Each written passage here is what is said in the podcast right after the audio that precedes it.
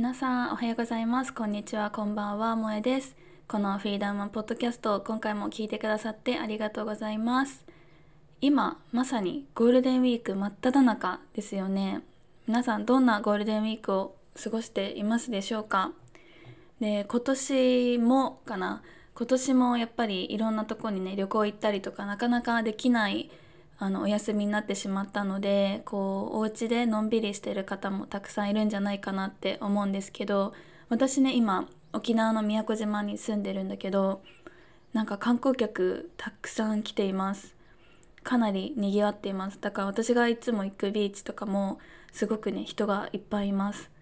なのでこうお家でステイホーム組とこうやっぱりね1年以上みんな旅行とかこう出かけたりとかできていないと思うから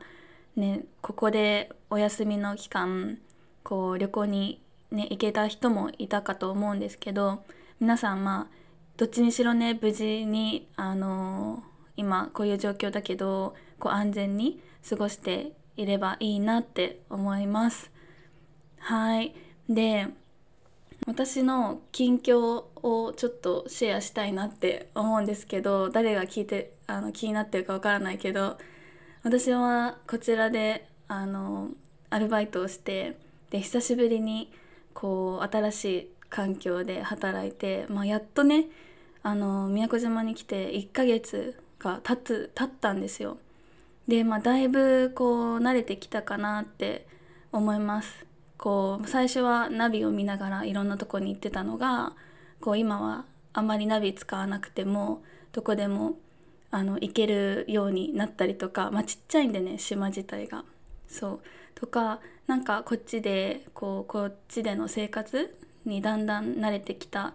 感覚っていうのがあります。だからこう4月からね私と一緒にの時期にこう新生活を始めた人とか新社会人の人とか新しい学年になった人とかもこう1ヶ月経ってみてようやくちょっと落ち着けるようになったんじゃないかなって思います。皆さんどうですか？そう。やっぱ4月はもういろいろニューなことばっかりですごくバタバタしたりこうなんだろう気持ちのアップダウンも激しかったかと思うんだけどそうなんかそういう月もあるし5月病とかなんか言うよね。そう5月はちょっと何もやりたくないみたいなちょっとねバタバタ4月したからのんびりしたいっていう月もねあっていいんじゃないかなって思います。私がまさにそれです。5月はちょっとのんびりしたいなって思うんですけれどもでも5月ちょっと一大イベントがあります、ね、前回もこうお話ししたんですけど5月の14日から私の Facebook のコミュニティがあるんですけどそこで無料のワークショップを行いますで3日間あります3日間夜の8時からこうまあ、Zoom とかではなくてこう私がライブ配信してるのにコメントで参加していただくような感じになるんですけどこの3日間でこう自己理解をもうぐっと深めようっていう、えー、ワークショップになってます。で1日目がこう自己理解の大切さとか自己理解ってあのコーチング私がよく言ってるコーチングで一番最初の一番大事なステップになるんですよ。まずなりたい姿とかこういう目標があるっていうのもこう今の現状を把握してないとなかなかそこにたどり着くことができないしあとその目標も本当に自分の心から望んでる目標なのかとかこう周りの人がこれやった方がいいよとか周りの人から見てこれしてたらすごいだろうなとかそういう目標にしていってでそれが自分のコアと合っていないといくら目標を達成した時にも満足できなかったりするんですよね。なのでこの目標を決めるのにもやっぱり自分を理解することっていうのがすごく大事になってくるのでもう1日目はまず自己理解の大切さとかあとこう自己理解ってどういうふうに進めていくのかとかそういうお話をします。で2日目はこう自分の価値観を見つめ直すワークをみんなで一緒にやって自分のこう本当に大切にしたいコアな部分にあるものをクリスタルクリアにしていきます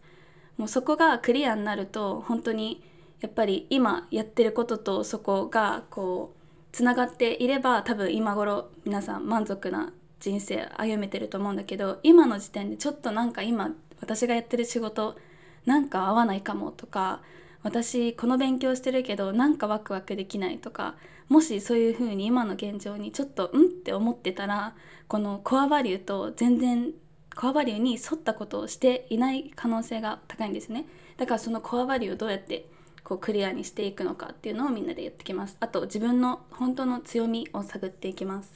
みんなのこのあなたの強みは何ですかって言われた時にあ英語ができますとかあと中国語できますとかなんかプログラミングできますとかそういうのがスキルとか強みって思われがちなんだけどそれってあの勉強すれば誰でもゲットできるスキルとか強みだったりするので別にそこは自分が持っている本当のありのままの強みではないんですよね。で本当のありのままの強み。もうワークショップでさ話す前にここで全部言っちゃいそうだよね。そうそのちょっとじゃあワークショップに残しておきます。本当の強みっていうのはもう自分がこう自然とできちゃっていることが本当の強みだったりするんですよ。なのでそれはどういうことかなっていうのをみんなでこう探っていきます。で3日目はこうその本当の強みとか自分の価値とか自己理解の大切さ分かった。じゃあ今から目標に向かってどういうふうに進んでいけばいいのっていう自分のプラン作り今年も半年？今年も半分終わってるので2021年この後半半後半戦どういうふうに行動していこうっていうプラン作りとかをみんなでやっていきたいなと思います。でやっぱりこういう自己理解とかなんかセルフワークとかこういう自己啓発的なものってやっぱり難しいし大変なんですよね一人でやるのって。で別に楽しいことじゃないじゃないですか自分と向き合うってこう就活の自己分析とかやったことある方は多分わかると思うけど意外と自分を知るっていう作業かなりあの面倒くさい作業だったりするんですよ。なのでそれをまあ一人でもやんない一人でやんなくてもいいしこうこうやってみんなで同じ空間でできるっていうのはすごくいいチャンスだなと思うので是非ねこれ聞いてあちょっとこのワークショップあの受けてみたいなって思った方がもしいれば私のインスタグラムの方にリンクがありますのでそこから必ず参加登録必要になります。参加登録してください。で参加登録したらそのワークショップが始まる14日の前までに必ずワークシートを送りますのでそのワークシートを手元に準備してワー,、えーと、ワークショップに挑んでもらうような感じになります。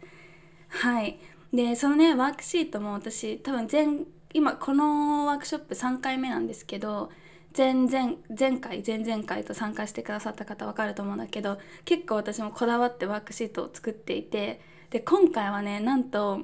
あのもっともっとこだわってこう私がデザインするんじゃなくてこうプロの方に頼んでもらったんですよ。だからこうなんだろうなワークシートワークするものだけじゃなくてちょっと気分が上がるようなでそのワークシートやった後もちょっと部屋とかに飾っておけるような感じのデザインをちょっと考えてるのでそれも楽しみにしておいてほしいなって思います。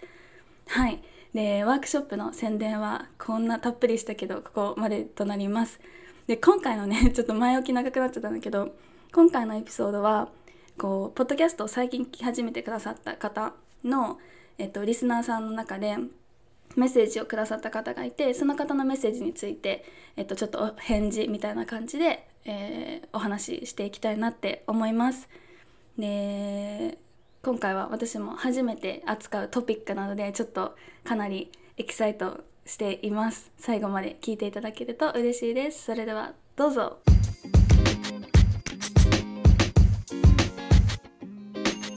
Welcome to Freedom Women Podcast. Here I talk about all the things I'm passionate about self love, feminism, and women empowerment. 海外志向な次世代女性自分の気持ちに正直に生きるヒントをライフコーチである萌えが飾ることなくリアルトークでお届けするエンパワーメントポッドキャストです。Are you ready? Let's go! はい、皆さん今回は前以前いただいたメッセージを紹介してそのメッセージについてお返事みたいな感じでお話をさせていただきたいなっていうふうに思います。で今回ポッドキャストをねあじゃあ最近ポッドキャストを聞き始めてくださったというレイさんからメッセージをいただきましたでレイさんとメッセージをあのいただいてこうメッセージを重ねていくうちにこう生理についてのお話を聞きたいっていうふうに教えてくださってで、まあ、実際にどういうふうに思ってこれこの生理について聞きたいかっていうとこう私自身、あ、レイさんね。私自身生理痛などが重くなくって、えっと、それを言うと周りのみんなと共感できなかったりするので私みたいな女の子と生理がとても重い人の月経中の違いとかのとかも知りたいなって思います。私も割と男の人目線から見ちゃう時があって生理痛もひどくなくてその時に友達に寄り添えないのがすごくモヤモヤする時があります。そのようなことを話して知れたらなっていうふうに思います。というメッセージをいただきました。まずねレイさんありがとうございます。でやっぱり私もこう生理についてこうお話しする機会っていうのがあのやっぱまだまだ少ないなっていうふうに思います。なのでこういうふうにメッセージをいただけてこう私もこのトピックについて今回お話しできるのすごくあの嬉しいですなのでありがとうございますでまずこうやっぱ生理ってこう本当人の顔がこうみんな違うとか人の体型みんな違うとか人の体全然違うように生理の症状も本当にこう様々なんですよね。で私もそれに気づいたのって本当にもう最近20代もう半ばくらいでした。で私はこうどっちかっていうと生理が重い方なんですよね。で生理が始まったのが中学校の1年の終わりくらいだったのでなんか私の周りの人はもう生理みんな来てたからちょっと遅い自分が遅いなって思ってたんですよ。でそこでなんかあまだ生理来ないななんかちょっとみんな来てるし早く来てほしいなって思ってたのを今思い出しましたはいだけど今思ったらもう生理ね来なくていいと思うんだけどでもそれで、まあ、生理来ました。で中学校高校の時はこの生理用品をこう使うのがなんか慣れてない、まあ、その当時はナプキンを使ってたんだけどなんかもう漏れることも全然あったしこう今でも覚えてるのが部活でテニスの試合に行ってこうやっぱ漏れちゃったんですよね。でベンチに座ってて。でそれでなんか血がついちゃってすごい恥ずかしい思いもしたことあるしあとやっぱ高校の時はバイトをしてたのでバイトの時に生理になっちゃうともう本当にねあの1日目とか2日目っていうのはすごく大量に血が出てあのよく貧血になってたんですよ。だからその貧血をこう治すためにあのプルーンの鉄分のこうタブレットを一生懸命いっぱい飲んだりとかあとお腹も痛いのであの鎮痛剤が欠かせなかったりとかしてでそういう、ね、10代でした。そう。でだんだんこう大人になっていくにつれてこう、ね、いつ自分の生理が来るとか周期とかも、まあ、ちょっとずつ分かるようになってきてこう生理痛のあ生理中のルーティンとかも自分の中でなんかちゃんとなんだろう確立できるようになってきて今は、まあ、そこまで前ほどその10代ほどすごく生理に対して悩まされているってことはないんだけれどもでもやっぱりその生理痛が重かった時とかは生理痛を全然が生理痛ないよとか PMS 全然感じないよとかそういう友達に対してなんかもう羨ましいなっていう気持ちはありました。うん、だけどでもやっぱりねその時になんかその私は生理痛全然ないのって言って羨ましいと思うんだけどその人たちもその人たちになりにこうやってなんかその友達に寄り添えないのがモヤモヤするっていう風に思ってくれてるっていうだけですごくこっちとしてはなんかあ嬉しいなっていう気持ちがこのメッセージをねあの見てて聞いてすごく思ったことです。そう。でやっぱりねこう生理についてこう仲いい友達同士ではよく話したりするかと思うんですよ。あ私生理痛重いんだとか今日生理だとかあとナプキンなんだろうな生理用品どういうの使ってる？とかそういう話よくするとよくはするかな。私は結構するんだけどするとは思うんだけどでもやっぱりそこをこう仲いい女の子同士とかでずっと喋っててもなかなかこの生理についての知識っていうのはみんながみんなが深まることがないなと思うので私も含めねこうどんどんこういうポッドキャスト持ってる人だったら私もポッドキャストで話したりとか、まあ、インスタグラムとかでシェアしたりとか多分最初はこういう生理について話すっていうのがみんなタブーだと思ってるから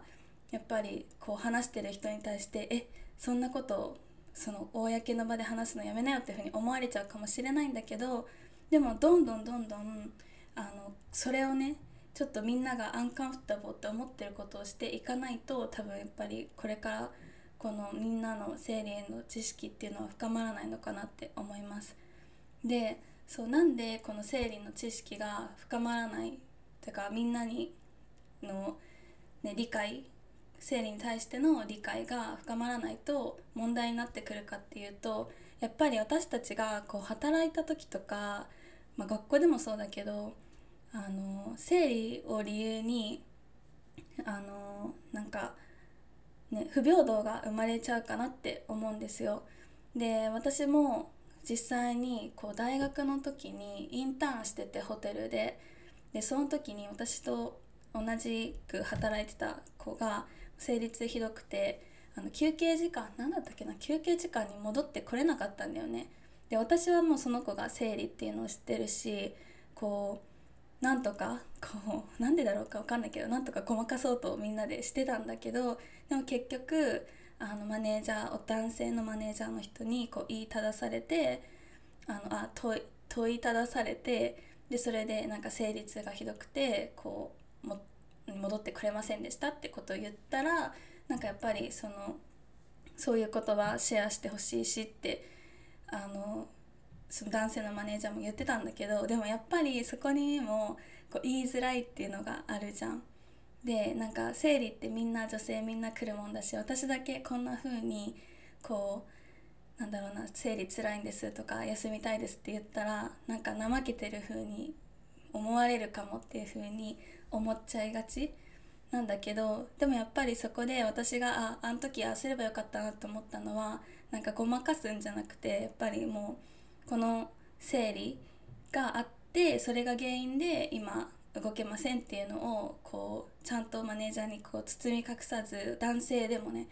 伝えなきゃいけなかったなってすごい私は思いました。そう。でもやっぱりこう振り返ってみるとこの性教育とかの時にこう生理の話とかは女子だけにしたりとか男子は他の教室行ったりとか男子を教室から出したりとかしてなんか男の子にもその生理についての知識っていうのをちゃんとこう教えてこなかったからこう知識がないとかなんか共感してもらえないっていうのはすごく、ま、当たり前のことだなって今はしょうがないけど。っていうふうに受け入れてでそこをどういうふうに理解してもらえるかなってまあ完璧には理解できないかもしれないけどでもどういうふうにこういう毎月こういう症状があるんだよっていうのを知ってもらえるかっていうとやっぱり話すっていうことにつながっていくと思うので。話すのとっても大事ですよね私も弟がいるし、まあ、お父さんとかはあとねこう周りの男友達とかもし恋人いる人だったら恋人とかにもこう自分の生理の症状とかをいっぱい話してでそれでまず知ってもらうってことすごい大事だなって思いますでこのね今回生理の話をする時にこう他にもどんなこと話せるかなと思って、まあ、さっていろんな記事とか読んでたんだけどやっぱり最近になってこう浮き彫りになってきたのが生理の貧困ですよね。で今はなんか5人に1人の若い女性が生理の貧困に悩まされているっていう風にあの記事を見て私もそれですごくショックを受けたんですけどで生理の貧困どういうことかっていうとこう衛生的な生理用品が買えない経済的な理由で買えないっていう人がこう増えているそうです。でそれはねその海外でも生理の貧困っていうのは話題になっててでそれが日本にもあるかって言ったら日本にも全然ある。でやっぱりこれのいろんな記事を読んで原因っていうのがやっぱり生理ってこうみんな話さないし見えないものだからまずはその生理用品が買えないっていうのを言いづらいっていうのもあるしあとみんなに見えない部分だから別におろそかにしてても例えば生理用品衛生的に考えるとこう何回も変えた方がいいんだけど変えなくても自分が我慢すればこうみんなに見えないからそこで我慢してしまう。とかあとやっぱりその母子家庭あ父子家庭とかでで父子家庭とかで育った子たちはやっぱりお父さんが生理の知識が全然ないからこう必要な生理用品とかを買って帰ってもらえないとかそういうのが原因であるようでやっぱりそれもねあのすごく深刻な問題ですよね。でそれを聞いた時にやっぱり多くの人はこう何不自由もなくこう今ね普通の生活ができてる人からしたらやっぱり生理用品のこの300円とかが出せないっていうのはすごくなんかそんなことあるのって思うかもしれないけどでもやっぱり私大学の時にこう子どもの貧困とか女性の貧困シングルマザーの貧困とかを勉強したことがあるんですけどやっぱりそういう人たちからするとこう100円とか10円とかもこう切り詰めて生活している場合が多いんですよね。でその中でこう300円のタンポンとかこうナプキンっていうのはすごく高価なもの。でさらにこう消費税がついてもっと高い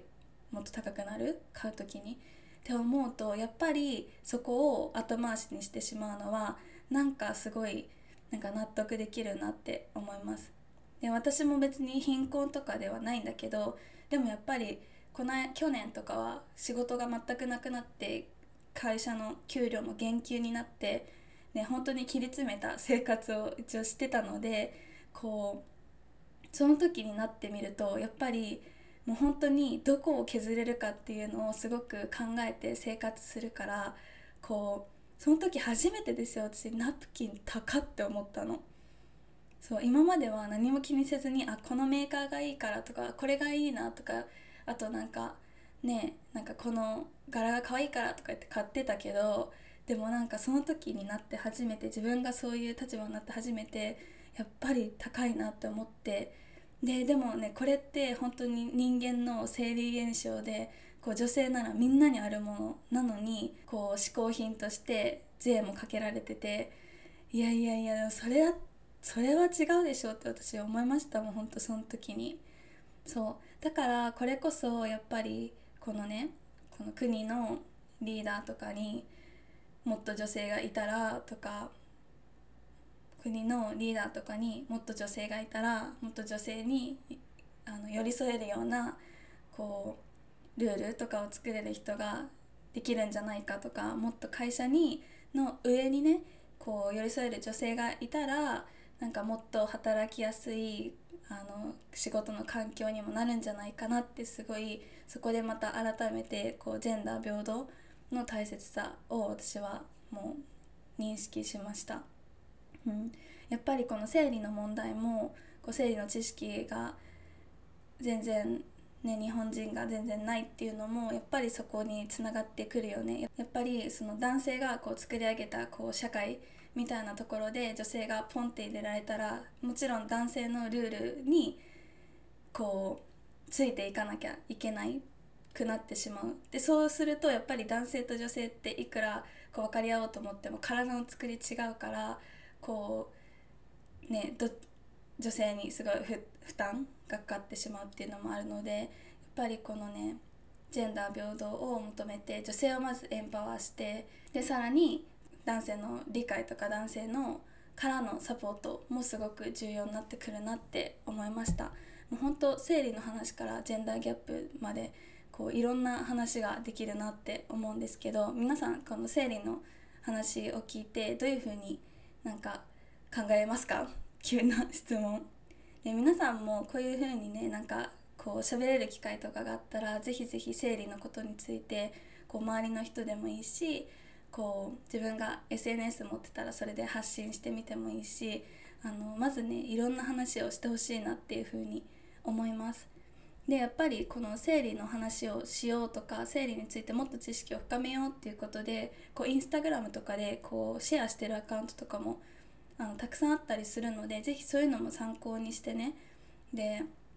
あのそれをシェアとかしてみんなに広めるっていうのもいいなっていうふうに思います。で私自身本当に生理に関して全然知識なくてだからまずこの自分の体がなんでこう生理になるのかとかそういうのも知るとすごくなんかあ神秘的だなっていうふうに思うんですよね。だからそういうのもここでね話せればいいんだけど専門家じゃないのでちょっと話ができないから是非みんなも調べてあの知識をね自分も深めてほしいなって思います。で他にもね私生理に関して最近すごいわーって思ってるのがこの女性の体と月との関係性。やっぱ生理と月の満ち欠けっていうのはすごくつながっているんですよ。で私たちの生理月経とも言うじゃないですか。で月って月。だからそれもう本当に月経にはこう月っていう文字がこう入っている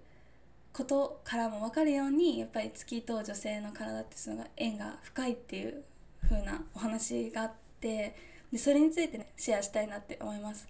であのもともとね私アストロロジーとかこう月とか星とか星読みとかすごい好きなのでこれワクワクするんだけどなんか新月とこう満月ってあるじゃないですか。で新月から次の新月までの期間っていうのは29.5日って言われてるんだって。で女性の月経の周期ってとか肌のターンオーバーとかって約28日って言われてるのでもうほぼ同じなんですよね。なんか私たちのさっきも言ったように私たちの体っていうのはこう月の満ち欠けにすごい影響されているてかつながっているっていうのがあってで満月っていうのは意識がこう外に開かれる日っていう風に言われててで逆に新月はこう意識が中に集中する日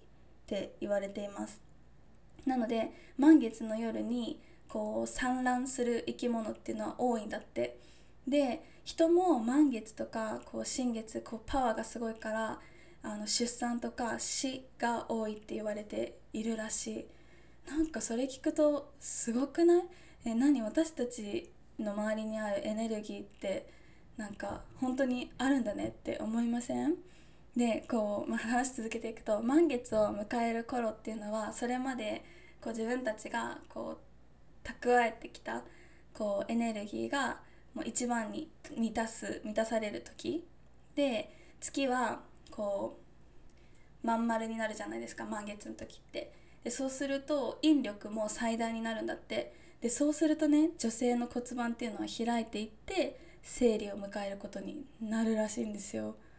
すごくないですか？で吸収力がこう最大になるからそう満月は吸収じゃん。で満月は吸収力が最大になるからもう体にねより良い食事してこうなんだろうなこう自分のこうエネルギーチャージじゃないけどこうたっぷりねケアしてあげるっていうのが大事。でやっぱり生理の時ってもうやっぱ体だるくて動けないっていうのはこれにもつながってくると思うんですよ。エネルギーが強すぎてだるい。だからこそやっぱり生理の時はゆっくり休んであげる。自分をいたわってあげるっていうのがすごい大事になってくる。で逆にこう新月っていうのがあでそれで満月から新月に変化していく時に徐々に道が、えー、徐々に月が欠けてくる。っていうことだからそれと同時にあの浄化作用っていうのが高まるんだって。で生理が終わると骨盤が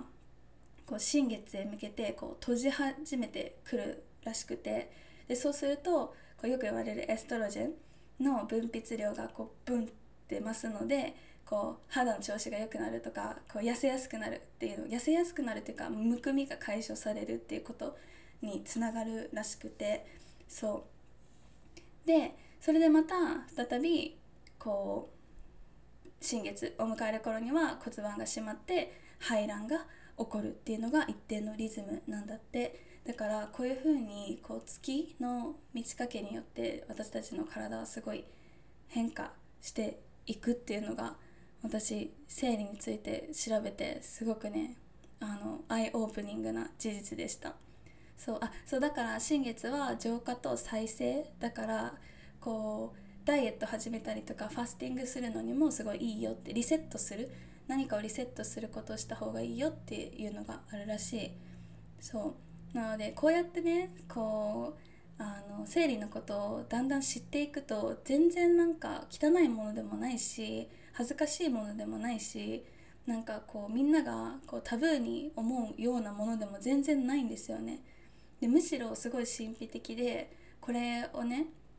できている健康な体が素晴らしいっていうことだから本当に自分で話す時も自分がこうやっていっぱい知識をつけていくとどんどんどんどん話しやすくなるしえこんなこともあるんだよあんなこともあるんだよっていうのをこう面白くね興味が湧くようにお話できるようになるかなって思うのでこう自分で調べてみるっていうのもすごい一個あの重要なことだなって思います。はい、で今回ねこうやって生理についてこう私の生理の体験談とかあと